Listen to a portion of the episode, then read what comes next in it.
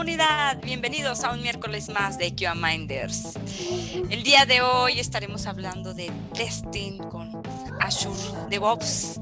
Este, así que quédense hasta el final, estaremos viendo algunas de las perspectivas que nos permite tener esta herramienta. ¿Cuántos de ustedes desean estar en estos trabajos ideales donde continuous integration, continuous delivery, pero no hay herramientas? ¿No? nadie sabe ni qué es integración continua, nadie sabe de qué se trata. Es más, no hay un versionador del software para empezar, ¿no? Ni siquiera. Entonces, el día de hoy me acompañan Dafne, David. Hola, ¿qué tal? ¿Cómo estás, Dafne? Hola, ¿cómo estamos? Yo, yo vengo a que me enseñen el día de hoy. ¿Quién, quién se anima? Pues necesitamos que hagas muchas preguntas, Dafne. que, hola David, experto en DevOps, cultura, este, evangelista, miembro de la nueva secta DevOps. Ah, ¿Vamos a empezar una secta? saludos a todos hoy. Bueno, hoy vamos a estar compartiendo un poco algo del conocimiento, de nuestra experiencia de Azure DevOps, el área de testing, automatización, continuous integrations o pipelines, ese tipo de cosas. Así que espero que les agrade la charla. Sí, entonces, pero, pero, bueno, queremos invitar a alguien del público para que se suba, así que vamos a hacer una pregunta importante y el primero que la conteste, así que pónganse listos para aquellos que les gusta participar y quisieran dar su opinión fuertemente en este tema, es si yo tuviera un sistema de continuous integration y continuous delivery, ¿qué es lo que puedo automatizar ahí? Así que el primero que conteste, y ahorita que nuestros expertos nos digan, esa es válida, hay que subirlo. Entonces lo vamos a invitar a que se suma a la plática el día de hoy. Pero mientras, Leandro, ¿cómo estás? Bienvenido a un miércoles más. Hola a todos, buenas noches. Perdón, se me fue la onda aquí trabajando y de repente me dijeron, no es la hora de que me... ¿En serio? Ahí voy. y yo salgo ahí, dices.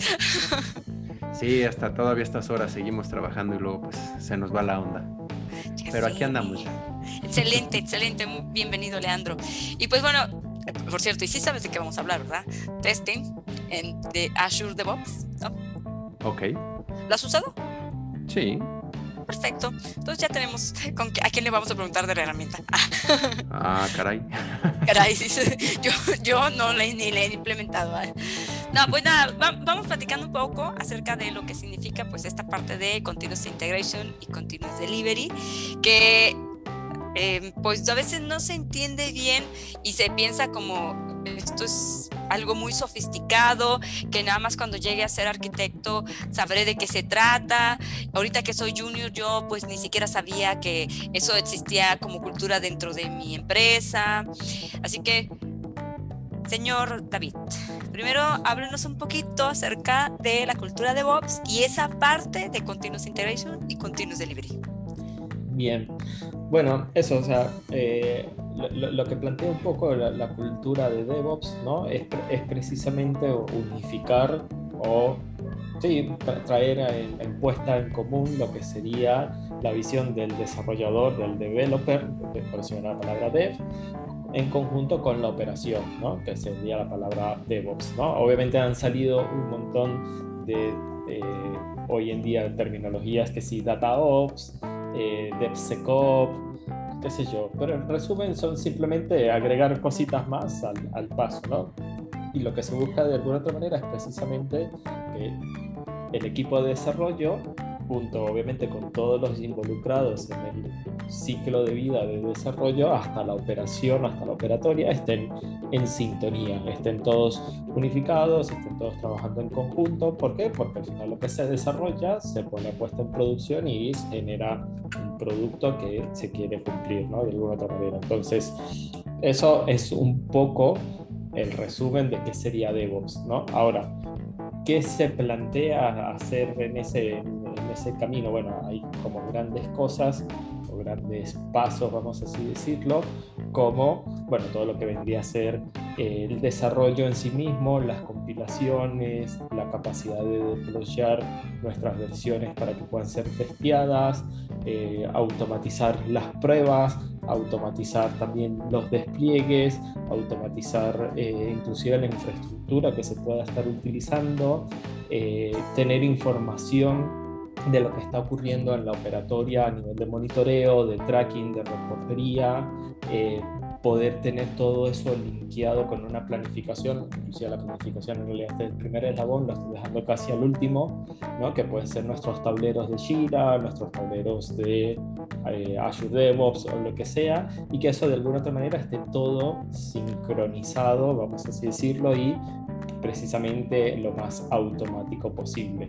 No sé quiénes han escuchado o hayan tenido la experiencia acá, estoy seguro que en esta sala, vamos, en esta sala virtual, más de, más de alguno ha tenido la experiencia de bueno, el viernes en la noche salimos a producción y sale todo el mundo ¿Sí? y ¿No es así? claro, está todo el mundo. No los miércoles. no, no son los miércoles. Y entonces están todo el equipo de Haití, todos un fin de semana estresados y deployalo vos, no, pásale la línea de comando tal cosa, no era ese, no, levanta el servidor, todo así hecho a mano. Este, entonces, obviamente, una de las cosas que plantea DevOps es tratar de evitar eso y que de alguna otra manera... Algo más organizado organizado y automatizado, casi que puedan presionar un botón y llegue, o sea, algo más o menos simple. Yo le llamo a ese el mundo Happy Pack. No lo conocía. sí, sí, porque cuando las cosas salen mal y tú les vas a les preguntas, oye, ¿por qué te salió mal? O sea, ellos no están pensando, es que no tengo continuous integration ni continuous delivery. Ellos piensan es de, es que no supe qué pasó. no supe cuando las cosas iban mal. No sé por qué no me avisaron desde antes. Y básicamente es, si lo monitorearas.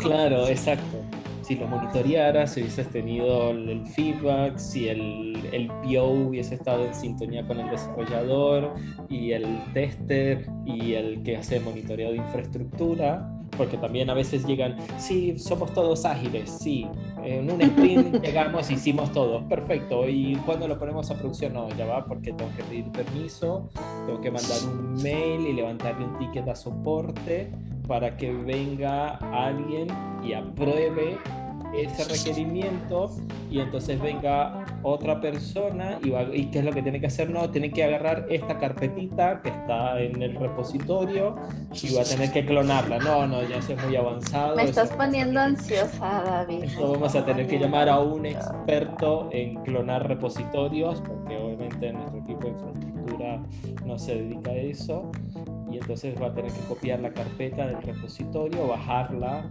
en un zip descomprimirlo, conectarse vía Telnet al servidor, eh, copiar por FTP el archivo y, este, y ejecutar una línea de comando que ejecuta la aplicación.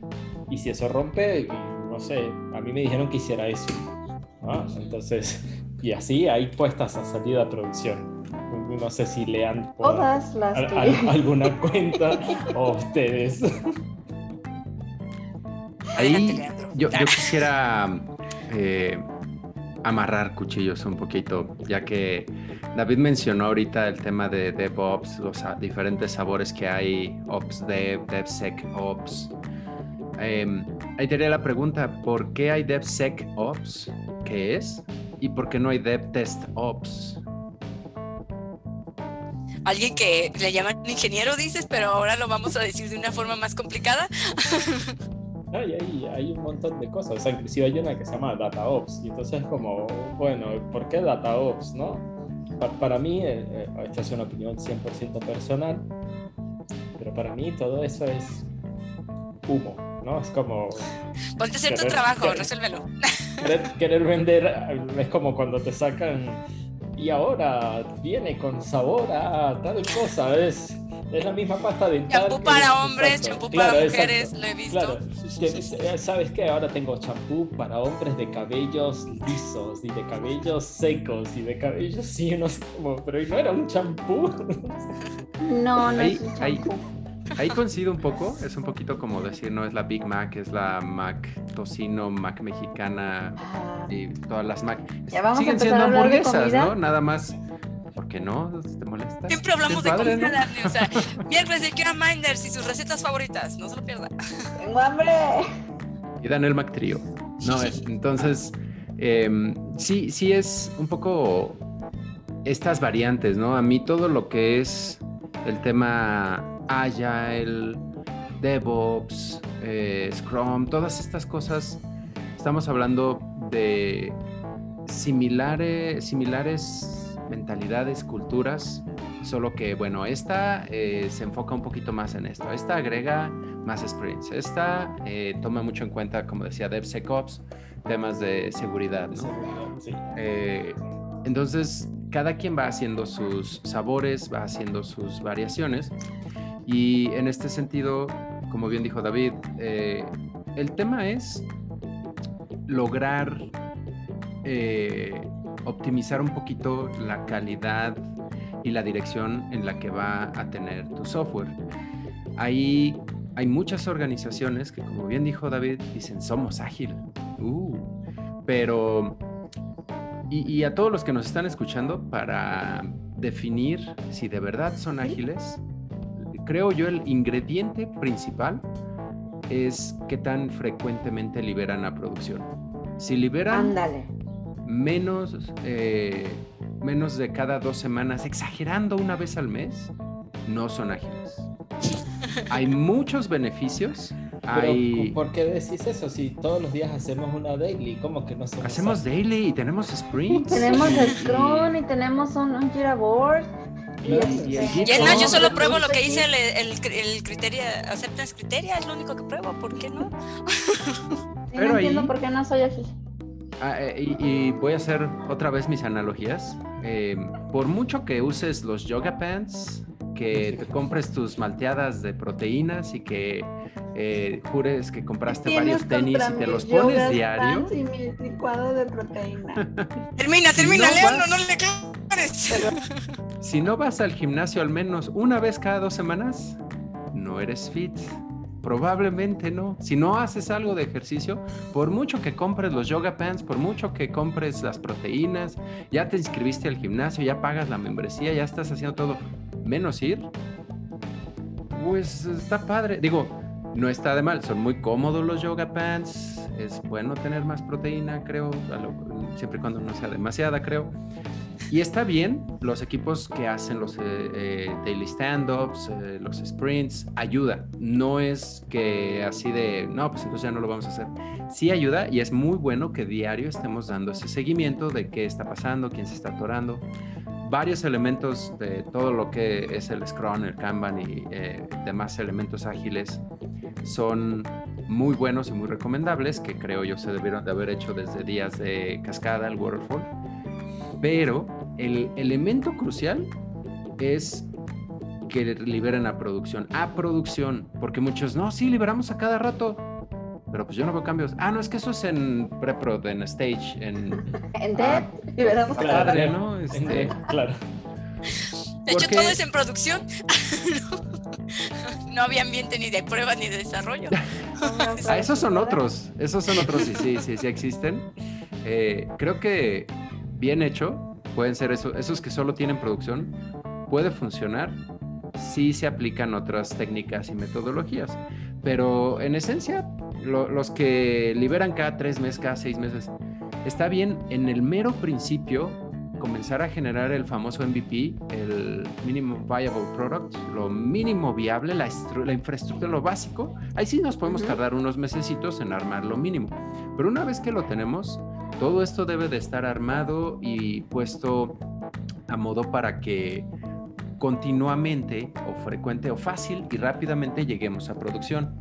Y aquí entran otros temas, eh, tiempo de creación, creo que se llama, tiempo de liberación. Hay, hay varios tiempos que eh, previamente pues tomaba un montón, ¿no? En lo que diseñábamos, pensábamos qué hacer, creábamos todo. Ya fueron varios meses de nuestro, nuestra cascada, ¿no? Y otros varios meses de probar. Y otros varios de liberar, porque como bien dice David, es copia esta carpeta, mándalo para acá. Con SAP me acuerdas los transports, haz estas, eh, estas compilados gigantescos, muévelo al servidor de producción. Chin, no cuadran los kernels, no cuadran cosas. Sin contar que una época donde la, la salida de producción era ya va, que te tengo que entregar este disquete. Ahí tienen al, programador en un avión volando al centro de servidores con su disquete en la mano. Ni siquiera en clase turista ahí, junto con el cargo. Pero bueno, eh, ese es el punto de todas estas metodologías. ¿Por qué queremos salir rápido?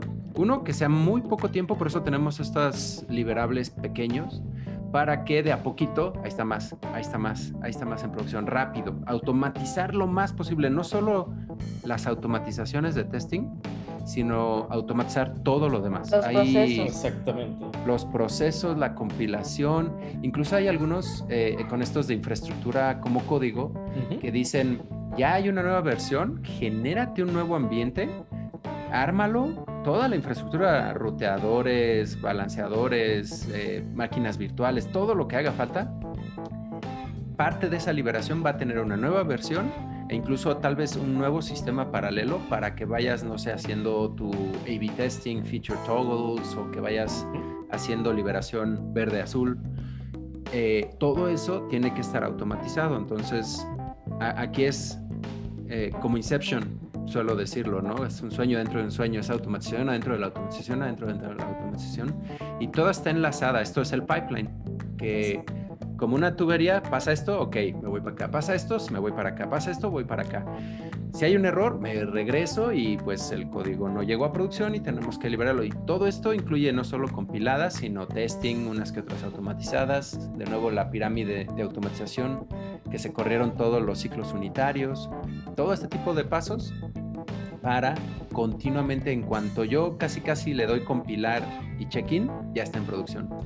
Y, ahí no recuerdo bien el dato, pero creo que son miles al día de liberaciones en producción que hace Amazon, por ejemplo, que esas ya son grandes Yo, yo ahí tengo una duda, o sea, si estamos, digo, allá el no es rapidez, allá es continuo, ¿no? Que continuamente, o sea, que esté todo trabajando continuamente. Es, incrementar. Que esté flujo, ajá, pero fluido, ¿no? Entonces, esas micro liberaciones o esas pequeñas liberaciones que hacen miles al día, más como el ejemplo que pusiste, hace liberación de, de, de, no de un feature completo, no de un flujo completo, a lo mejor cambios pequeños, agregan cosas pequeñas, corrigen cosas pequeñas, pero continuamente lo están mandando, ¿no? no se esperan a tener un bonche de cosas para mandarlo. Es, exactamente. Inclusive todo nace, por así decirlo, y acá es donde, bueno, precisamente Azure DevOps ayuda, no solo porque lo haga Azure DevOps, ¿no? porque lo hacen también otras plataformas, pero precisamente si, si vos tenés una herramienta de gestión no solo de código, sino también de, eh, de todo lo que sería a lo mejor tu workflow, ¿no? como los tableros. ¿no? Azure DevOps te ofrece un tablero, un board similar a Jira y te permite también gestionar casi los casos de prueba. Entonces, vos puedes salvar un pipeline, que era lo que mencionaba Leandro, que ese pipeline, cuando alguien hace un commit, que, lo que eh, a lo que voy, los principios de, utilizar Git y todo este tipo de herramientas es tratar de hacer pequeños commits, atómicos. ¿Por qué? Porque precisamente le permite al desarrollador que lo revise detectar que grandes cambios o no existieron a nivel de código, ¿no? Estoy hablando desde la base, de la, ¿cómo decir? Desde la incepción, desde el código. Entonces, si yo hago un code review y veo que está todo en orden, yo puedo aprobar ese code review y ese code review dispara automáticamente todo este pipeline que sería desde infraestructura eh, puede ser las ejecuciones de las pruebas automatizadas, las pruebas de regresiones, toda la puesta en producción, como mencionaba Leandro también, eh, algo que tiene Azure, en este sentido Microsoft, es que te permite integrarte fácilmente con la nube, que también se llama Azure, ¿no? O sea, para, para Microsoft todo lo que está en, a nivel de hardware y a nivel de la gestión es Azure, lo único que uno es Azure DevOps y lo otro es como el Azure solo en tal infraestructura, te permite construir esa infraestructura por medio de código y vos terminas implementando nuevas funcionalidades en poco tiempo. Inclusive creas máquinas virtuales, creas eh, eh, containers, creas servidores en Kubernetes, creas un montón de cosas. Obviamente, dependiendo de lo que quieras construir, puede llevar tiempo, o inclusive a lo mejor horas, pero tienen inclusive la capacidad de crear una máquina nueva desde cero, sin nada, donde nada más necesitan lo que, lo que requieres como servidor y lo pusiste en producción y cada vez que vos vas a deployar, creas una máquina nueva que sabes que tiene todas las librerías, todas las dependencias y inclusive a eso mismo se le debería de hacer testing. O sea, es decir, bueno, ¿cómo yo garantizo que el servidor o la máquina virtual o la imagen Docker realmente tiene lo que está funcionando y no cuando yo vaya a ejecutar un archivo Python, por ejemplo, me diga, uh, me falta una librería o me falta un módulo y te rompa Entonces, hasta ese nivel se debería de hacer testing. Ya, por eso cuando, cuando, hablamos de, de, automatizar, primero ya no hablamos solo de automatizar casos de prueba, o hablamos de automatizar todo esto, y cuando ya hablamos de testing en este tipo de escenarios, ya no solo hablamos de del testing del sistema en base a casos de prueba, ¿no? Hablamos de testing de infraestructura, hablamos de testing del, del proceso del pipeline. Del más allá. Claro, exacto, es como del más allá, exactamente. Eh, David, te tienen una pregunta ya en el chat. ¿Listo? Respira. Sí, sí, sí. Entonces, ¿DevOps es una metodología de administración de proyectos o es una infraestructura que soporta los pipelines de Continuous Integration, Continuous Delivery o es un rol profesional? No es un rol. Sí y no. Exacto. ambas dos primeras inclusive, la tercera queda excluida. Eso, o sea, DevOps no es un rol. O sea, DevOps es, una, es una metodología, es una cultura. Más, más que una metodología, en realidad es una cultura. Es casi como una filosofía de trabajo, ¿no? Entonces, es como decir, la metodología Scrum, ¿no? Entonces vos, ah, hola, yo soy Scrum yo soy la metodología. Claro, exacto, como ahora yo soy metodológico. Regresando un poquito a mi ejemplo de hace rato, ser fitness es DevOps. Eh, incluye a lo mejor comprar tus yoga pants, a veces hacer pesas, a veces hacer yoga, a veces nadar. Ese tipo de cosas es pues como el espíritu fitness. ¿Qué cosas haces en pos de lograr esa eh, espiritualidad. Exacto. Sí, sí, Esa trascendencia humana en el mundo del sistema. Y, por ejemplo, en el, en el contexto eh, textual de la palabra, ¿qué entienden ustedes por algo que es ágil? Porque ahí es, ahí es una clave que muchos tienen muy confundido. Eh, ¿Quién quiere intentar primero? Así, textual la palabra. Como, como una como una cebra. Ay, sí. no, brincando. Ágil, veloz. Para mí ágil es fluido. Que tiene la capacidad de fluir. Procesos, para mí, todo. Para mí ágil es la capacidad de adaptarse y siempre estar entregando algo que dé valor, obviamente. Ágil, eh, y hay un una como confusión en que mucha gente piensa que es veloz. No necesariamente. Eh, un poquito como eh, mencionaron que un río, algo que fluye, algo que se mueve, pues no necesariamente tiene que ser veloz. El río puede ir súper despacito y pues llegar a su eh, destino. Ágil es un poquito como Neo en Matrix, esquivando las balas de los agentes, como Spider-Man, exacto es ser capaz de adaptarse, de tener movimientos oportunos y necesarios eh, en el momento que hacen falta. Como dicen del río, que se puede, hay una piedra aquí, pues no hay pez, soy agua, me voy por ambos lados o por un lado, pero pues yo sigo, yo sigo hacia donde tengo que ir. Entonces, este concepto de agilidad se basa mucho más en poder adaptarnos a cambios, a situaciones y que nuestro río fluya lo más eficientemente posible hacia el mar, hacia donde necesitamos. Ah, que ahora no voy al mar y me voy a en una presa. De todos modos, que sepamos y podamos adaptar a, esta situación. Y ahí viene un poquito el Ops Dev. Eh, con estos releases frecuentes, eh, si un usuario en, en, los días Waterfall pasábamos seis meses trabajando en este proyecto, un nuevo feature, y cuando llegaba el usuario, el usuario era así de, pues... No es lo que quería, fíjate. No es lo que quería o realmente no me sirve o pues chido, gracias, ¿no? Y, el tema de ágil es poder, ok, aquí está el primer pantallazo, ya medio está, está medio crudo, es beta, lo que quieras, ya está en producción, puedes jugarlo, ¿qué opinas? ¿Te gusta? ¿No? ¿Va bien? Eh, no, pues fíjate, no era lo que pensaba. Ah, ok, y como agua podemos cambiar. Se cayó el sistema, se cayó un Porque es menos costoso cambiar algo pequeño que cambiar un montón. O sea, sí, pero en el ágil es por eso que, que, continuamente le mostramos al cliente, ¿no? Mira, avancé en esto y está esto. Porque justamente en ese momento pequeño yo puedo cambiarlo y retroceder. Pero si le voy y le entrego todo y quiero volver a cambiar todo, o sea, el costo es... Otro, otro problema ahí con, con eso de costos y eh, conceptos que tienen las organizaciones o equipos. Ágil en un inicio no es precisamente más barato. De hecho, es considerablemente más caro implementar bien todo lo que es DevOps, la plataforma que se necesita, la cultura, que empezar un proyecto a la antigüita y Waterfall, le vámonos poniendo ahí código, luego conseguimos servidores ahí vamos armando, ¿no? Pero también es eh, importante definir en qué proyectos aplica, porque ágil no es para todo. Esto de estar continuamente cambiando, continuamente, es cuando el río va a seguir fluyendo. Y cuando tenemos una aplicación con un entregable finito, digamos, eh, tenemos que acabar para dentro de seis meses, se acaba el proyecto y vámonos todos.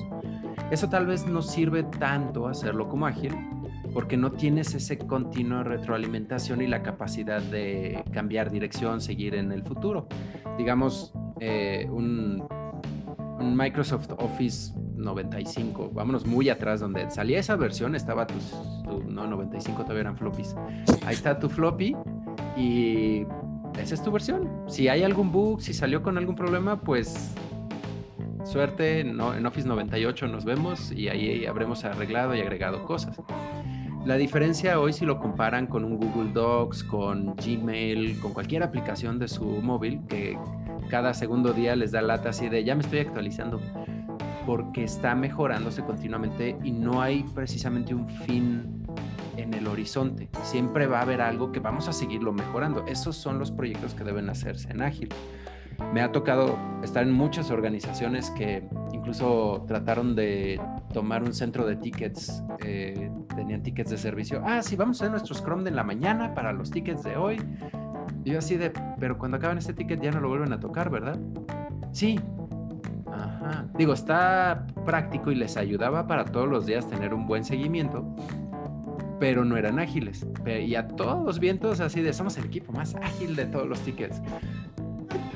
Ah, ok. Mira, Leandro, te están haciendo bullying. O sea que si ya trabajabas cuando Office venía en disquets. Leandro es un hombre sabio, lleno de sabiduría. Yo, voy a decir que yo usaba disquete antes de que existiera Office. O sea, porque era Word por un lado, Excel por otro, no era Office. Además, yo llegué a hacer trabajos en algo llamado Write. Para los que... Sí, no, ahí em, debo admitir, llegué a tener experiencia incluso con tarjetas perforadas escribiendo Fortran. Eh, muy, muy chiquito tuve la suerte, mi papá trajo ahí una Texas Instruments viejísima que usaba G-Basic también y empecé a jugar con esas cosas, pero tarjetas perforadas y ni siquiera floppies, los de que eran tres cuartos, los grandotes que eran como eh, unas radiografías, me recordaban mucho. Desde ahí empecé a jugar con... caminas. No, antes de eso. Ush, ush. Sí, no cuando llegaste esos juegos pixeleados eh, de la ranita que tenía que cruzar, que eran nada más dos cuadritos y no manches, una rana, se ve de, tan realista. Sale Prince y dices, wow, no manches, ya es la realidad esto. Y sigue, es como de esos días aquellos, caray. Qué bella era la vida. Sí, algo que bueno, parte de la charla del día de hoy que es sin mencionar esta parte de eh, Azure, es que, bueno, sabemos que hay ciertas dificultades para que las empresas, como mencionaba Leandro, ¿no? Ok, bueno, por un lado, quieres tener cierta infraestructura, va a tener cierto costo, ¿no? También. Y lo que eh, uno puede entender es que algunas empresas no lo hacen porque dice, bueno, no tengo liquidez, liquidez, liquidez, liquidez, no tengo dinero para ir y comprar. Ahora... No tengo agua. No tengo agua. y, no puedo, ¿no? Este, y empiezan a buscar soluciones. Por ejemplo, bueno, mira, agarremos este que es open source e implementamos a lo mejor el puro monitoreo en esto. Eh, y la parte de automatización lo hacemos con esta otra herramienta, ¿no? Y a lo mejor es un buen stack de herramientas que no necesariamente a largo plazo son escalables, no necesariamente este, su integración hace que funcione finamente y entonces tienes que inventar varios workaround para que funcionen y entonces no solo le tienes que dar mantenimiento a todo el propósito de automatización, sino a, esos elementos que permiten que todo siga trabajando junto, ¿no? Entonces, de pronto tener ciertas herramientas que te integran toda la solución reduce muchos errores que no se tienen en o sea, que más bien que sí se tienen en, integraciones tan abiertas, ¿no? De pronto, voy niño David. ¿David está saludando o quiere hablar? No sé. Tu mamá viéndonos en el canal. Está bailando. Mr. David. Vaya al baño. Ay, sí, quiere ir al baño. Ve. al baño, mamá. No, ahí precisamente eso sí es un rol y tenés precisamente al SRE. El SRE sí es esa persona que debería de ayudar a los equipos de desarrollo, se dice al equipo de desarrollo, ¿no? Pero al equipo en general, a contar con la infraestructura necesaria para poder llevar sus, acabos, sus acabos, sus acabos. Bueno, sus acabos proyectos, ¿no? Creo que no se veía tan, tan mal dicho. David, te lo piden que si lo explicas, lo explicas. que si lo explicas, que si lo explicas en inglés. Do you speak in English? Do you speak in English? We're sorry, but I don't think that most of the audience will be able to take it. Yeah, maybe I we can do another program. I hope that you also speak English. I yeah, but I have Philippines. to do another program. Ah, but uh, we have a friend from Philippines. Philippines. Uh, do, do the Darla. Darla. Sorry. Uh, um, well, I, I cannot explain it uh, completely in English because we have uh, the mainly audience in Spanish. But uh, if you want, uh, we could talk uh, in, on Messenger or on LinkedIn uh, in English. So I I want to. Or, or maybe we can want. do uh, once a month another program in English, and then we can yeah. invite other people from other countries. If you want to participate in this program, please send an email to contact. Um, ¿Cómo se dice arroba? Ah, ah, oh, uh, contact yeah, at qmind.com. and it would be awesome for our friends so that they would practice and get some, yeah i'm gonna put well. the comments and talk about image right? comments, okay? Okay let's continue in spanish please. English and testing lesson one. Claro.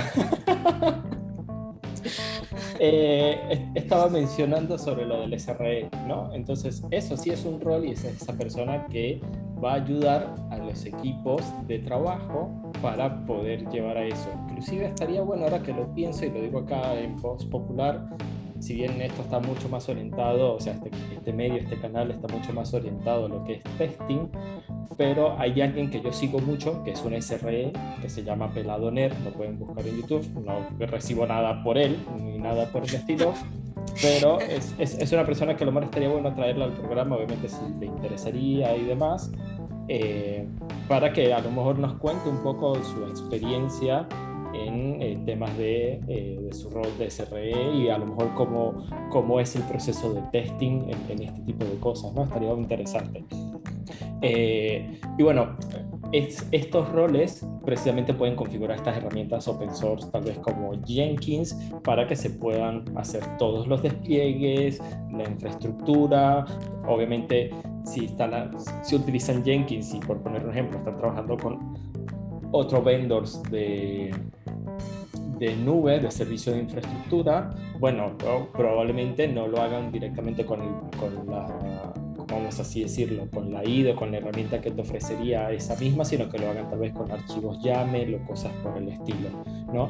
Pero vuelvo al paso que mencioné anteriormente. Esos archivos YAML ya empiezan a ser código. Por eso se habla de infraestructura como código. Y un tester, no digo que un tester tradicional, pero a esos archivos código, que eso ya, empiezan a ser código, se les debería de hacer testing. Bueno, como yo sé que realmente estás deployando la infraestructura que se debería de deployar. Entonces ya el testing eh, tradicional empieza también a mutar por todo esto. Y si nos empezamos a, a, crear nombres, le voy a proponer al amigo Lean que a lo mejor creemos DevPerfOps, ¿no? estaría bueno empezar a involucrar performance. Bueno, viste, es una charla no hace mucho eh, al respecto. Eh, donde puede dar otra. Y puede dar otra charla de performance en, proyectos de CI/CD. Entonces, bueno, creemos DevPerfOps, no sé cómo llamarlo. Este, DevPerf Test SecOps Dev. Claro. Mejor hablemos en inglés, nos sale mejor. ¿Por, qué, no mejor lo seguimos llamando DevOps? No, y al final son estos este, agregar sabores. Sí, porque, como les digo, porque hay DevSecOps, DevTestOps, DevDataOps. Uh, ya juntemos todo, porque también hacemos, en teoría, también siempre verificamos seguridad, verificamos performance, ¿verdad? ¿Verdad? Sí, sí, sí, sí. Queries directos en el campo del nombre. Inyección de datos, sí. Ah, sí, donde el nombre se llama drop table, punto y coma drop table. Ajá, claro. Exacto. Drop table. Where 1 es igual a 1. Sí, yo creo que, que, muchas veces como testers, bueno, como individuos que nos empleamos, entonces, primero, bueno, eh, viene desde que la primera vez que estamos trabajando con estas ansias de querer quedar en el trabajo y mantenerlo y crecer y ser valiosos y que no nos corran. Bueno, estoy dispuesto a seguir todas tus instrucciones, ¿no? Porque obviamente yo no sé qué debo de hacer. Liberarse de ese paradigma para empezar a analizar lo que haces, aprender y, y mejorar lo que haces y hacer propuestas, hay personas que les puede tomar seis meses, hay personas que les puede tomar 20 años y entonces la búsqueda de evitar tus propios errores, el retrabajo, pasarla mal. O sea, tratar de superar esas situaciones es lo que hace que hay mejores herramientas. Pero la mayoría de las personas creen que, ¿sabes qué? Es que aquí siempre este, eh, hacemos pruebas directo en producción, ¿no? Están tan acostumbrados a las malas prácticas que incluso conviven con el riesgo y el costo que eso conlleva, aun cuando, oye, si truena el software, si truena el producto, si el cliente nos demanda, te quedas sin trabajo. Entonces creo que, este, y bueno, por ahí mañana voy a dar una plática de esto acerca, pero creo que hay que romper ciertos aspectos, no solamente la parte técnica, de vas a tener que resolver problemas, no solamente por ahora este, automatizo algo y pues lo estuve viendo y funcionó bien y ya me despreocupo, eh, a lo mejor automaticé un par de pruebas, pero ni siquiera me involucro que ya las hagan de forma automatizada para una regresión, este, no me preocupo por yo también ser parte de quien ve los reportes y ver cómo podemos optimizar el tiempo que dura la ejecución, o sea, creo que la falta de curiosidad y el involucramiento en todo el proceso hace como si, como en esta, he dicho otras veces, este, industria de manufactura china, bueno, yo solamente tenía que darle vuelta a la ruedita, era todo lo que tenía que hacer y no supe ni qué entraba ni qué salía, pero yo tenía mi trabajo seguro. Y entonces después ni siquiera puedo encontrar otro trabajo que no sea de darle vueltas a una ruedita. Entonces creo que yo mucho de lo aparte de continuous integration y continuous delivery, este, sí soy de la idea que bueno, ya de por sí tienes que hacer testing o ya de por sí tienes una responsabilidad en tu trabajo. Cuando integras muchas cosas, pues de eso significa que también tu atención y tu responsabilidad va a estar dividida. ¿No? Creo que tener a veces una herramienta que, que, soluciona muchos aspectos o que te está avisando de las cosas, ¿no? Todo lo que han explicado David y Leandro, principalmente Daphne tú y yo, qué vergüenza. Bueno, pero bueno, todo lo que ellos han explicado que debería de ocurrir, creo que este es de ahí que una solución completa, bueno, te está diciendo, ¿no? Para que esas personas que apenas están iniciando hacia algo, este, puedan hacer, pues, un mínimo trabajo razonable sin pasar vergüenzas. Y entiendan la, valiosa este, aportación que son las herramientas. Y ahí eh, también eh, hay, hay, varios aspectos de lo que mencionabas, ¿no? Uno, probar en producción no está mal. Y de hecho son las mejores prácticas modernas que, que hoy en día se pueden hacer. Claro, sí habilitan bien producción para que se hagan las pruebas ahí. Y no necesariamente solo... No todas las pruebas. Eh, podría debatir. O sea, decir, no, no todo, tu esfuerzo de pruebas, me refiero a todo el esfuerzo de pruebas va a producción, eso es a lo que me refiero. Se puede hacer, yo podría decir casi todo en producción, eh, si tienes bien armado producción, un producción que tenga muchos microservicios, que no hay problema si tienes duplicado el mismo servicio, el nuevo, el viejo, y que tus usuarios sean beta testers, que ellos hagan testing por ti. Eso está también eh, muy padre, pero ese estigma de que no se puede probar en producción ya está muy eh, de leyenda urbana y el coco y todo este tipo de cosas. Mm. Se puede y se recomienda hacer. Es más eh, óptimo y eficiente, pero requiere un gran esfuerzo al principio. Ahora, lo que decías, Blanca, de eh, mejorar y tratar de proponer, saber por dónde. Ahí depende mucho de la organización, quién es el líder, qué tan dispuestos están. Eso, eso sí es importantísimo porque uno, y me ha pasado, que podrás traer las mejores prácticas, haber leído el último libro de DevOps. Irnos a nosotros y escucharnos. Ah, eh, todo lo que se dice en QA Minds, el último libro de Lisa Crispin. Y si el product owner o quien sea que es el líder no está, dice, no, no, pero no podemos estar liberando producción tanto, tiene que ser cada seis meses.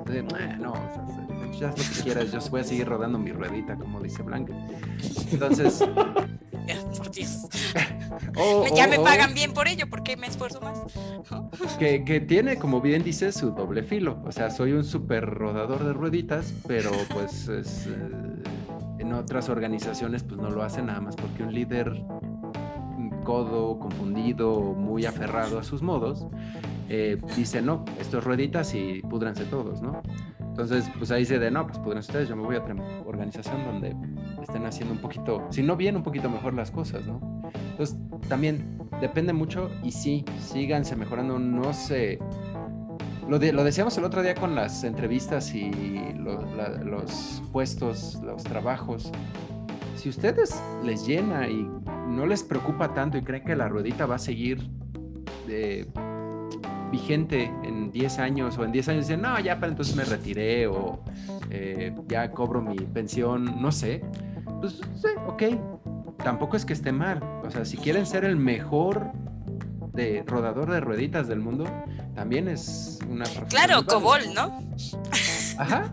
Y hoy en día todavía, si llegan a conseguir un experto así, el más picudo de Cobol, muchos bancos les Primero van a vacúnenlas, por favor vacúnen. la persona de hecho, están sufriendo deficiencia de gente de cola. Sí, yo conozco un par de personas que dijeron, yo sé que todavía muchas organizaciones se van a aferrar a esto y no lo van a poder cambiar, van a estar a arreglarlo y van a estar dispuestos a pagar bastante. Alguien super pro y en COBOL y que iba a decir medio joven, pero pues de mi edad, que conozco algunos, eh, están muy bien pagados pero hay cinco en el mundo. Y tal vez tres organizaciones que los necesitan dispuestas en Texas requieren 100, pero bueno. Quiero decir. Me contaron por ahí, este, manden sus, sus currículums. No recibimos floppies.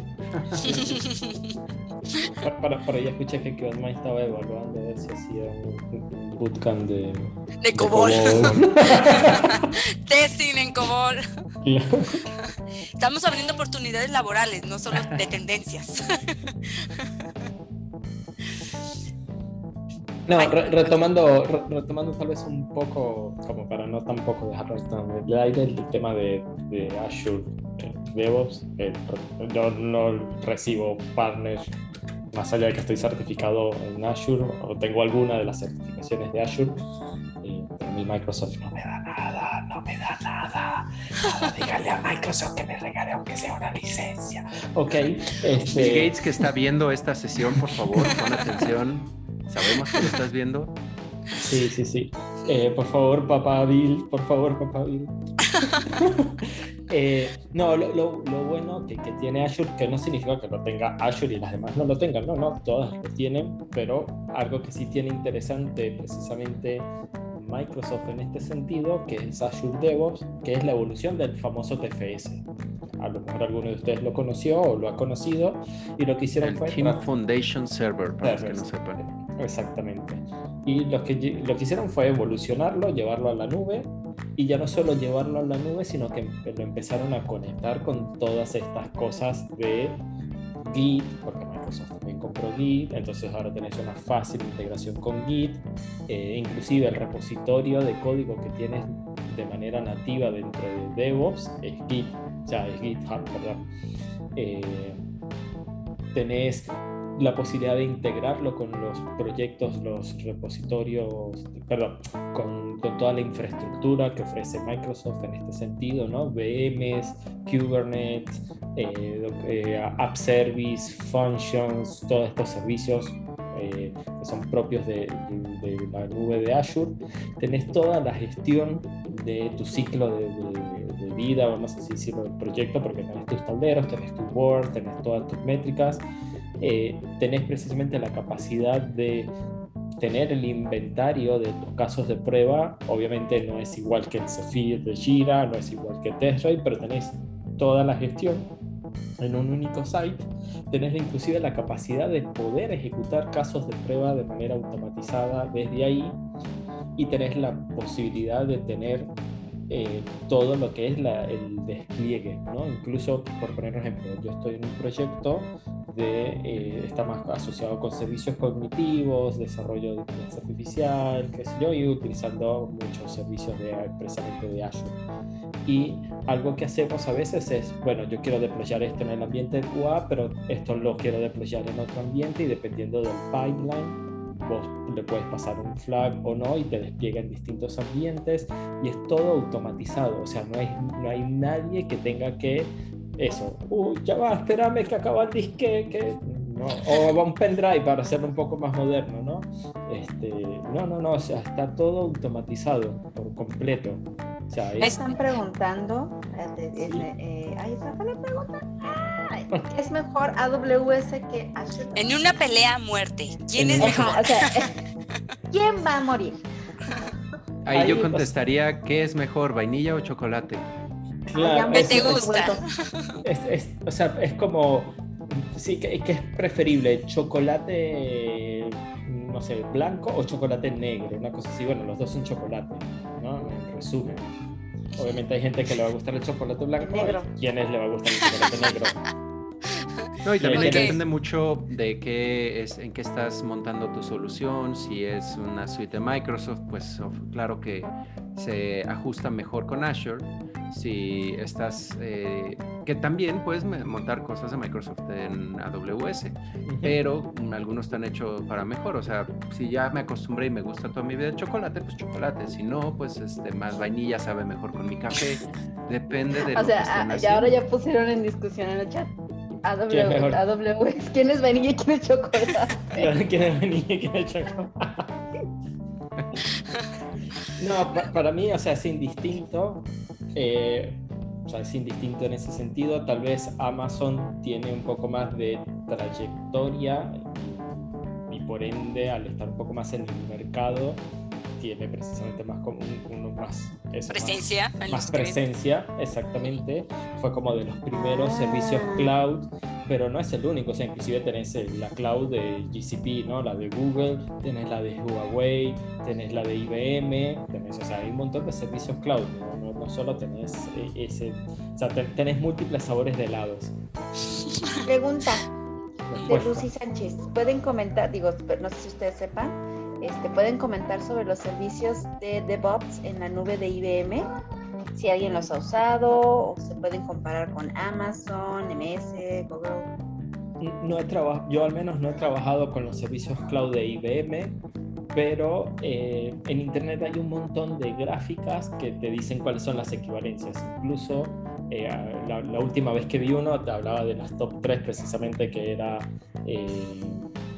AWS, GCP y Azure y te decían como que, bueno, este servicio que se llama en Amazon A, en Google se llama B y en Amazon se llama C, pero hacen exactamente lo mismo. ¿no? Entonces, simplemente que tienen nombres distintos y terminas teniendo los mismos servicios. Los temas de costo, por lo general, están todos muy similares. Eh, entonces, como que es como que, bueno, ¿qué quieres? ¿Es un helado de chocolate, de vainilla? Cuesta más o menos lo mismo quieres mezclarlos, quieres dos bolitas en cono, en vaso. La verdad es que al final. Podemos poner un negocio de nieves, claro. siempre hablamos de comida y termina esta sesión. Y la ok, ok, siempre me, me, me, voy a la comida. Bueno, ¿qué prefieres? Me, agrada, me agrada, me hace sentir como. ¿Qué preferís? ¿Que hablemos de helados o de cervezas? No, también. ¿Oscura o clara? Sí, o, o qué prefieren, ¿Microsoft Office o el G Suite? Que al final hace básicamente las mismas cosas, las mismas funciones.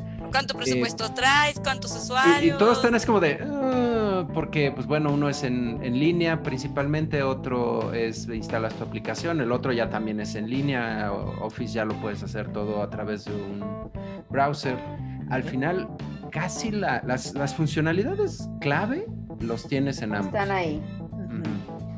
Oigan, pero yo quiero hacer una pregunta muy, muy, muy, muy, muy, muy, muy importante. Ya han visto los comparativos que tú mencionaste, David, pero quieren saber su opinión práctica y real que yo sé que hoy teníamos un invitado que iba a hablarnos precisamente de, de, Azure DevOps. Lo vamos a tener que volver a invitar para que toque esa sesión porque varios de aquí Sí, nada más que por circunstancias de fuerza mayor este, está en el hospital y no pudo venir. No puede venir. Le mandamos saludos, por cierto, Cristian oh, González. mucha suerte. esperamos para la siguiente sesión. Sí, Pero sí, Entonces, la siguiente, muchachos, este, que nos están viendo, vamos a volver a hablar de este tema para poder tocar estas dudas que tienen y ahora sí las vamos a tocar a fondo. Ay, no, ya, chole de Azure. No, no es cierto. Ay, ya, se enfermó ni modo. No, este. Saludos a Cristian, te esperamos la siguiente sesión. Bueno, algo que necesito saber, porque yo no he usado Azure, ¿no? Así como Blanquita no ha conseguido una licencia ni de demo ni un entrenamiento. Y pues bien, yo le digo a la gente, tienes que aprender eso porque es muy importante. Pero ¿cuál sería entonces alguien como yo mi siguiente paso para ir a entender ese producto? O sea, hay conceptos previos a decir, debes saber utilizar esta herramienta. No, ya puedes ir a la herramienta. En su mayoría, ah, dale también, ya después ah, yo leo. No, perdón, si, si quieres mencionar, comenzamos, comenzamos tranquilo.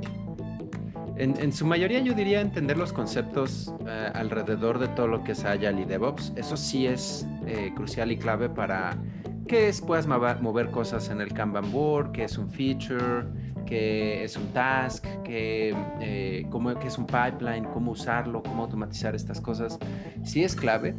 Eh, estás del otro lado si ya has jugado con cosas como Jenkins, Travis, si ya has eh, tenido experiencia con Jira, con Trello Board, con cualquiera de estas herramientas que manejan todo esto, como bien lo dijo David. que, aunque sea, que aunque sea nomás estén manejando una cosa, pues. Eh, mínimo, pero que como Azure DevOps también depende de su organización, porque conozco algunas que de eh, ADO, que le dicen Azure DevOps, eh, solo están usando los Kanban boards y no utilizan nada de la integración con GitHub, con los pipelines, muchas otras funcionalidades que tienen. También depende mucho de su organización. Pero, porque sí, es una mezcolanza. ¿Qué, ¿Qué, me recomiendas para comenzar a usar Office? Híjole, pues es que tiene un procesador de texto, tiene también hoja de cálculo, tiene también presentaciones, tiene hasta el maldito OneNote que me cae tan mal. Eh, tiene, o sea, tiene todos estos elementos que pues sí es importante y son separados y cada uno es una cultura en sí mismo que es importante conocerlos. Pregunta, pregunta. Si tengo un equipo de devs juniors, ¿qué, ¿qué environment sería el más fácil, cómodo de entender y fluido para ellos. Sí, o sea, pues es lo mismo yo. O sea, soy junior en ese aspecto. ¿Qué más? ¿Qué environment? O sea, ¿qué lenguaje de programación? Ajá, me imagino como que, ajá, que... O a lo mejor como está de solución de... o como, sí, no sé. A ver, a ver, danos más detalles. Yo, por, por, ejemplo, algo que yo le veo eh, pro, por así decirlo, a Microsoft con toda esta solución, que a diferencia a lo mejor de GCP o AWS, es que ellos, estos servicios en principio solo te ofrecen la parte de infraestructura. Microsoft te ofrece la infraestructura y también te ofrece la gestión del proyecto de alguna otra manera. Entonces, tenés de alguna otra manera todo en una especie de mismo ecosistema, no es lo mismo, pero tenés la posibilidad, como es del mismo vendor, en este caso Microsoft, de cablearlos muy fácilmente, mientras que a lo mejor con el AWS dices, bueno, yo tengo, eh, no sé, el repositorio lo tengo en Bitbucket o en GitHub, tengo eh, la gestión en Jira, eh, todo lo que viene a ser la gestión de mis casos de prueba lo tengo en TestRate y no sé, y utilizo Jenkins como, eh, como CI/CD. Este, entonces, bueno, tenés que cablear, más herramientas precisamente para poder integrar todo. No digo que no sea posible y que sea una barbaridad de dificultad, no. Si tenés a los profesionales, si tenés un buen SRE, lo hace pero, pero igual si quiero, si quiero meter a alguien que es junior, a que entienda todo eso, pues una cosa a la vez, ¿no? Un cable a la vez. Claro, o sea, que tiene que ir entendiendo una piecita por, por parte. Mientras que en ese sentido, Azure DevOps te dice, che, obviamente también la tenés que entender, pero yo te ofrezco ya un ecosistema que está todo como empaquetado, es como un office, por así decirlo. Entonces, digo, y ahí un poco, y ahí argumentablemente yo podría decir también que eh, tanto AWS, el, resto de eh, competencia para eh, ADO, Azure DevOps, cuentan con toda esta funcionalidad también incluida o montable. También AWS levantas un servidorcito de Jira que esté integrado con el tuyo, le metes un Travis, es también muy dinámico y de ambos lados eh, o bueno, de todos lados, siempre hay un migrate y tráete todos tus pipelines de eh, Jenkins aquí a AWS o trépalos a eh, ADO. la, verdad, y, y, esa es parte de la filosofía de DevOps, que si lo armas bien, al final no importa tanto, porque te da la libertad de chile, dulce y manteca, estás mezclando todo, todo coexiste bien tienes microservicios, no importa si tu microservicio está programado en .NET o es un Java o es qué, o dónde lo tienes trepado, si lo tienes bien configurado para que sea consumible universalmente, al final, y, y, este es un, eh, una comparativa que también otras organizaciones no entienden muy bien, entre el monolito que era antes la gran macroaplicación que tiene todo incluido a los microservicios, y Dafne, restaurantes, ahí te va de nuevo. Prepárate. Esto, esto es como un, no sé, un Sanborns. en los gringos ah, le suena mucho un Cheesecake Factory, que tienen estos macromenús que tienen casi todo lo que necesitas. Estas eran las monolíticas. Tienes que actualizar algo, tiene, se rompe la cocina del Sanborns y chin, ya no puede servir nada hasta que actualices, hasta que modernices.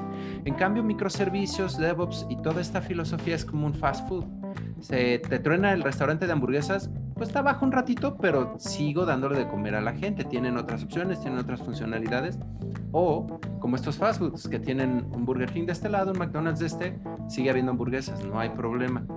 Truena el Burger King, ya vendrá el, Burger Boy acá en México, que lo teníamos hace siglos, eh, ya viene el 2.0, entonces vamos a reinventarlo, pero sigues teniendo esa funcionalidad sin tener que echar a todos tus usuarios y que ya no puedan comer. Entonces, este tipo de cosas da lo mismo si una parte de tu fast food está en AWS y la otra está en Azure DevOps, siempre y cuando haya bien esta interconectividad y tengas bien pensado desde el principio que, bueno, la fila para el Burger King está aquí, la fila del McDonald's está aquí, no se estorba, no hay problema y puedo tener a todos alimentados, estamos bien. Por eso muchas veces estas preguntas de cuál es mejor, cuál es... Se me hace a veces un poco intrascendente porque hasta en Azure DevOps puedes trepar cosas de Java, de, puedes montar un Jenkins ahí, puedes levantar contenedores que tengan lo que se te antoje. Entonces, aquí la, mezcla de interconectividad, al final, ¿qué recomiendo más? Lo que se te haga más fácil en el momento, siempre y cuando lo configures y comiences ese MVP lo comiences a pensar bien, cómo lo voy a crecer, cómo voy a tener mi fast food, que la gente pueda seguir entrando, que siempre va a haber mesas, todo este tipo de cosas, que la charola sea intercambiable, que si es Burger King, que si es la comida china aquí de los eh, dos guisados con arroz, que sea la misma charola, vas a poder seguir trabajando. Sí, o sea, pienso que cualquier configuración que tengas, independientemente de la tecnología, si te da retrabajo, si no es usable, no lo usas, si este te cuesta más estarle dando mantenimiento, pues sea el más caro o el más barato, teniendo e, esos eh, resultados, nunca fue una buena solución, ¿no? Porque está mal implementada. Y casi un crimen en estos, que también que mencionan qué herramientas, qué plataformas. Si la plataforma en sí los va a atar a que solo usen esa plataforma, también es como un pecado en el mundo de DevOps. Deben de poder intercambiar así de, de nuevo. Vas a comer esta hamburguesa y te friegas. Todo este fast food no va a tener otra hamburguesa. Es como donde, híjole, y si quiero poner otro local después aquí, no, ya somos exclusivos. Eso genera muchos problemas en el tema de DevOps eh, si, si, la herramienta tanto como de testing, como de pipeline, de Kanban, no son interconectables, y esto es también como la belleza de las APIs internas que tienen, desde, no sé, la, la mensajería de Teams con Slack, que nada más mandas llamar un API y llega a ambos lados, y son diferentes compañías, son diferentes. Desde Slack puedes iniciar un deploy, un build, desde Teams lo puedes iniciar. Toda esta interconectividad ahí es más bien clave que al comenzar a implementar tecnologías, a elegirlas, lo tengan en mente. ¿Cómo voy a conectarlos? ¿Cómo voy a hacerlos que se comuniquen? Y ya después lo que quieran, hasta en COBOL se pueden construir servicios que conecten bien con todo lo demás. Y así son más o menos las integraciones que se están creando hoy en día. Siempre y cuando puedas comunicarte con el API, no importa si eres COBOL, si eres Java, si eres D da lo mismo. ¿Cómo te llames? ¿Quién eres? ¿Qué haces en la vida? ¿Tus propósitos? Pero si le vas a prometer algo a alguien, tienes que hacerlo bien, ¿no? Vas a prometer cumple. ¿Alguien pregunta una asesoría? ¿Alguien nos pide una asesoría? en la empresa donde estoy eh, liderando el equipo de QA están pensando en dejar el QA del sprint actual, hacerlo hasta el siguiente sprint. ¿Qué opinan? Eh, se le llama deuda técnica que se va acumulando y depende mucho. Hay, organizaciones que dicen, bueno, los temas de QA que dejamos en este sprint no son críticos, no se va a morir el sistema, no es algo acá, lo podemos esperar al siguiente, pero eventualmente, eh, ¿qué te dice que el siguiente sprint no se te va a generar otra bonche de temas de QA que y en organizaciones a veces tienen que hacer, eh, le llaman el hardening sprint o el QA sprint, bla, tienen de nuevo acá en estas metodologías le llamas como quieras, pero el, el tema es que te tienes, ya no tienes el siguiente sprint capacidad de estar agregando nuevos features, innovando, cerrando tickets, sino te queda pendiente lo de QA y te dedicas a eh, emparejar el paso, ¿no? Si no te lavaste los dientes dos semanas, a la siguiente va a ser un dentista definitivo.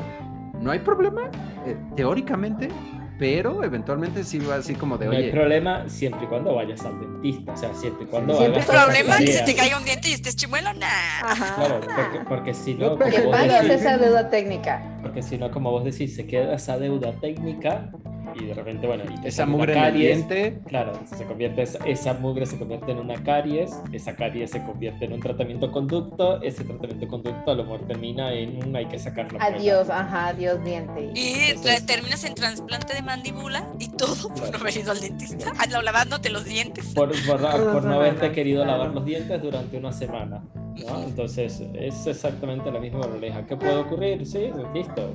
Cuando explote. Síguelo arrastrando. Dedíquenle los 3-5 minutos todas las mañanas que es lavarse los dientes y al final no les va a doler tanto como lo del dentista, porque en el dentista van a perder una, dos, hasta seis horas, depende de qué tan serio esté el asunto. Y no sé qué lo que les va a costar. Exacto, y lo que les va a costar económicamente. Y si no pagan anestesia, les va a doler más. Y bueno. va a doler más.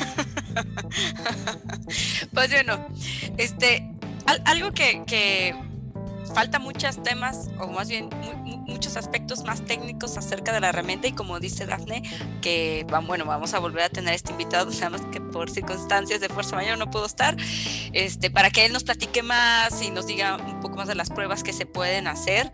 Pero sí es importante que, bueno, si ustedes quisieran, este, entender, iniciarse hacia cierto tipo de cultura, algo que hay que hacer es practicar y a veces eso significa también empezar a hacer unos experimentos o buscar cómo realizar mejoras, ¿no? Algo que mencionaban ahorita era esta parte de, bueno, si no te lavas los dientes o si no empiezas a tener buenas prácticas o mueves el testing hacia otra etapa. Hasta un spin y luego otro y luego otro. La realidad es que el caos solo trae más, más caos, ¿no? Entonces, si tú no puedes planear bien algo, este, pues eso que salió mal se va a acumular y si eres mal planeador, pues ya te sabes la historia completa. Así que no solo otra vez se trata de tener buenas herramientas, sino de gestionarlas adecuadamente y considerarlas dentro del plan de trabajo de todo mundo, entre sus actividades, porque a veces se estima un decir para un tester, ah, bueno, yo pienso que va a aventarse esto en 40 horas, trabaja 8 horas diarias, listo, sí las puede hacer en 5 días, pero está el viernes y el sábado y el fin de semana trabajando, porque en realidad también quieres que haga reportes, también quieres que documente, también quieres que, este, repita pruebas. del día. A las 20 teoría, del día que Todas esas tareas se debieron de haber agregado en su Kanban board y asignado cuánta duración y si no está agregado el Kanban board y, ahí pues eh, culpa un poquito del product owner o el Scrum Master o incluso hasta el propio tester que así de chin no dije de esta documentación incluso del propio equipo exactamente yo por poner un ejemplo cuando yo estuve liderando equipos eh, yo planificaba en base a seis horas. Yo con el equipo planificaba en base a seis horas, no a las ocho que se trabajaba. ¿Por qué? Porque esas dos horas que no, que no estaban por día incluían la, la daily, que se decía que era de 15 minutos, pero no siempre eran 15 minutos. En ese momento íbamos a oficinas y entonces que si llegaba 5 o 10 minutos tarde, que si tenía que irme 5 o 10 minutos después, que si ir al baño, que me tomo un café, que me tardé en regresar del almuerzo, que necesito ir un momentito al banco a sacar dinero o hacer un trámite. Entonces, cuando venía a ver, operativamente yo calculé que uno trabaja normalmente 6 horas y no las 8 y entonces, bueno, yo, yo no estimaba esas, esas reuniones o estas cosas. No, incluso, incluso en esta eh, este, frescura mental, tampoco estás así como, wow, tengo todas mis mejores ideas durante 12 horas. Claro, exacto. 10 minutos y se me hizo mucho. No, y, y, por eso en muchas prácticas DevOps ágiles, bla, bla, no te dicen que asignes tareas por hora, sino son puntos de un día. y, y, qué vas a lograr hacer en un día de trabajo no, no así de primero voy a documentar, luego voy a hacer esto, luego voy a... No, o sea, en un día vas a enfócate en que tienes que, no sé, preguntarle al developer cuál es el cambio y actualizar tu caso de prueba. O actualizar, o que él te lo actualice, o tú vas a crear, eh, a, actualizar la automatización. Hay muchas tareas y que muchas veces es ese, eh, eh, esa mentalidad de los días de waterfall, de cascada, donde son cinco casos de prueba, uno tras otro, tras otro, tras otro, que no, al final es una tarea, un feature, una nueva, eh, un task que se tiene que hacer quién está incluido, qué se tiene que marcar como completado y por eso también se supone que es importante ir calculando este burn down, cómo vas sprint con sprint, híjole, nos manchamos y le asignamos muy poquito tiempo a actualizar las automatizaciones. El siguiente sprint le damos dos puntos, que son dos días, o le damos tres, que es una semana, depende de cada, cada equipo, ¿no? Estos que también ponen sus cartas de póker, así, esto le toca...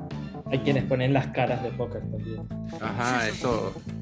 18 puntos. Eso es una flor imperial de trabajo y no sabe ni siquiera qué hacer y que eh, estima. y, y, algo también que quería yo agregar ahorita que mencionaste, Blanca, de las herramientas, de dónde enfocarse. Eh, Azure DevOps tiene casi integrable lo mínimo, como bien decía David, es el Kanban board, eh, eh, los pipelines, eh, un poquito el Git, pero incluso algunas de estas funcionalidades se las pueden quitar. o le pueden agregar muchísimas más. Entre, y, aquí maliciosamente aquí un listado, o sea, desde máquinas virtuales, bases de datos, servicios eh, de la nube, suscripciones, hasta el Active Directory lo pueden montar en, en su ADO para que todo esto esté eh, una sinergia interna de que se esté tomando en cuenta, se esté trabajando y se conecten unos con otros. Entonces, ¿qué, ¿en qué herramienta enfocarse? Todas. Entender al menos qué hace cada una, porque entre más sepan así de, ah, mira, escuché que había un Security Center en Azure. Lo agregamos en nuestro Azure DevOps y metemos temas de validación de seguridad pero oiga, nadie sabe en el equipo. Bueno, vamos viendo, sabemos qué hace esto, sabemos más o menos cómo integrarlo y vamos viendo o nos traemos un experto a nuestro equipo. Y como bien dice David, estas tareas son así de todo el equipo o algún developer ahí al fondo puede decir, eh, a ti te falta esto, eh, tienes que documentar y no lo pusimos en el Kanban. Esa es la teoría, en teoría, porque todos hacemos equipo y todos... Y nadie se señala. Todos somos responsables. Y, y, ese también es el multi eh, gorra, multisombrero, como dicen, donde, ok, yo sé que hay una bronca en el código de este developer, él está ocupadísimo, me quito mi gorra de tester, me pongo la de developer, lo arreglo, veo que corra, lo documento, las tareas que sean necesarias, logro hacer el check-in, ya lo arreglé. Equipo, los, les ayudé, salvé esto, ahora le chido. El otro también está sudando con su problema, le hice un paro. Todos nos estamos ayudando, todos somos responsables y pues todos somos también, eh, eh, no solo eh, el tema de responsables de entregar, sino la responsabilidad de es mi bebé, es eh, este proyecto. Es, eh, el producto no, y puede ser que, que seas tú más bueno en algo que otros, pero eso no significa que por eso desconoces. Que por eso te lavas las manos y así de, yo ya pagué la escuela del niño y... yo, este, ya hice mi ticket, claro, yo ya hice mi ticket, ya yo lo cerré y... Soy tester, yo no toco servidores, lo siento. Exacto. E, ese, ese de pintar líneas hasta acá llegó, claro, comprensiblemente puedes decir, oye, la verdad no tengo ni la idea, ni, ni la más remota idea de infraestructura, pero sé que hay un problema ahí. Vamos a ver quién hagamos equipo, cómo le hacemos, no de, es tu, es tu, es tu problema, chido por ti. El, el burn down por eso es completo, no te muestra cada quien cómo va, cómo van sus tareas, sus horas, es todo el equipo. Y si hace falta, debes de de alguien salir al quite. Y si no hay nadie, ahí es donde comienza así de, bueno, el siguiente sprint, como de, nos preguntaban, no alcanzamos a hacer estas cosas de QA. Ok, o necesitamos más ayuda de QA, que sepan más, o ajustar los trabajos para que el de QA no esté pariendo chayotes todos los viernes a las 6 de la tarde. Dios. Por eso luego no hay tantos, pobrecitos. Ahí quedan. No, a eso recuerdo que en sus inicios, cuando comenzó todo este auge de, DevOps, al principio buscaban, en los recruiters buscaban desarrolladores DevOps. lo recuerdo claramente. No, eso no existe, o sea, no hay. Lo que sí puede ser es que existan desarrolladores, testers, SREs o lo que sea, que trabajen en la cultura de DevOps. Y el tema es especialmente tener muy claro eso, ¿no? El tema del sombrero, de que estamos todos juntos, que ya eso no es solo la agilidad, sino bueno, porque DevOps, además DevOps precisamente lo que, lo que hace es, che, vos usuario final, venite, junto con nosotros desarrolladores y nosotros desarrolladores vamos a ir contigo precisamente porque vamos en pro del producto. ¿no? e incluso ese, ese tema de tal vez yo no sé tanto de este módulo, yo no sé tanto de esta aplicación, otra expectativa es de que vayan, no solo se puedan cambiar eh, las gorras rápido, sino que vayan cosiéndose nuevas gorras, por así decirlo. Eh, la plataforma tiene mucho material, eh, muchas guías, creo que hasta videos llegué a ver que tiene para, si no sabes de alguna, algún elemento y alguien necesita salir al quite, échate rápido el tutorial, algún readme eh, y, tiene información y también esa es otra parte de la filosofía y la mentalidad. No te atores porque no es lo mío, yo no sé, me vale, sino de, ok, a ver, aquí hay un tutorial, así, así, ah ok, así lo podemos hacer. Y todo mundo va compartiéndose o incluso en el equipo puedes tener al experto, bueno, pégatele tantito, digo, hoy en día eh, con un, Zoom virtual, no, no se peguen cachete con cachete, es peligroso hoy en día. Eh, pero esa es la esencia también del XP, que fue de las primeras también que empezó a implementar estas filosofías, donde emparejense eh, o hagan el equipo, ¿cómo se llama este? Donde solo una persona puede tocar el teclado, pero hay 10 atrás de él diciéndole que está mal. O, por dónde hacerle. Es como cuando juega solitario y llega alguien así de, ah, mueve tal carta. Pero es importante porque también de ese modo vamos aprendiendo, vamos entendiendo.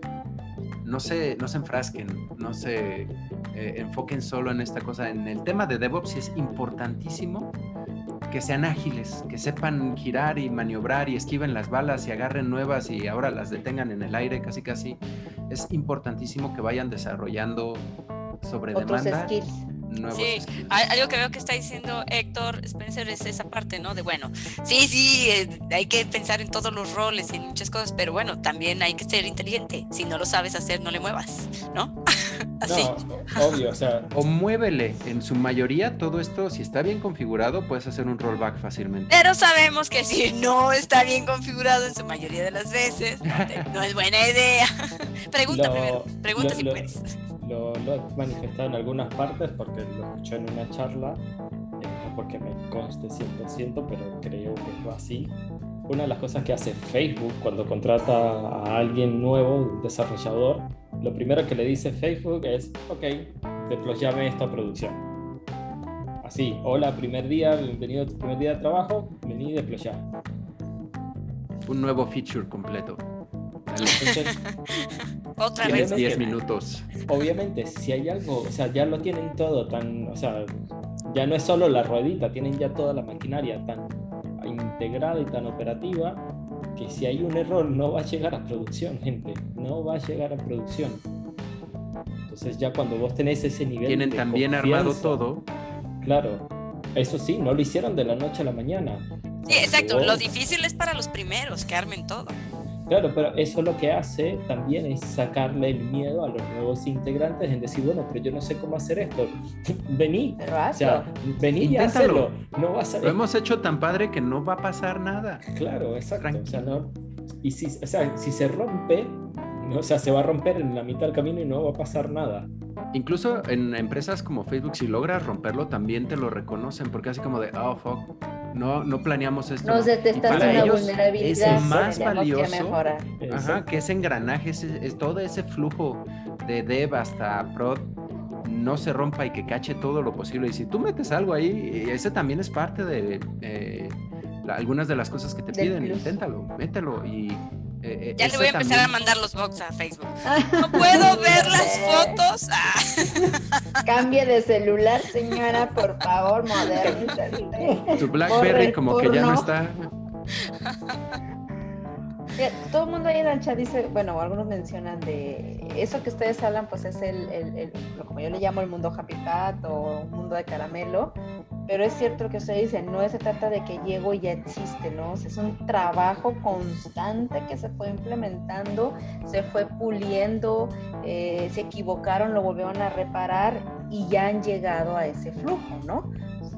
O sea, es, un flujo de la organización, no de un proyecto de la organización me regreso al ejemplo del gimnasio. Llegas el primer día y porque le des a todas las máquinas no vas a estar fuerte ni en con Yo ya lo intenté, no lo hago. ¿Cómo te fue al día siguiente? ¿Te podías no me levanté en una semana. Exacto. E, entonces, y, y, es de a poquito ir diario, estarle machacando.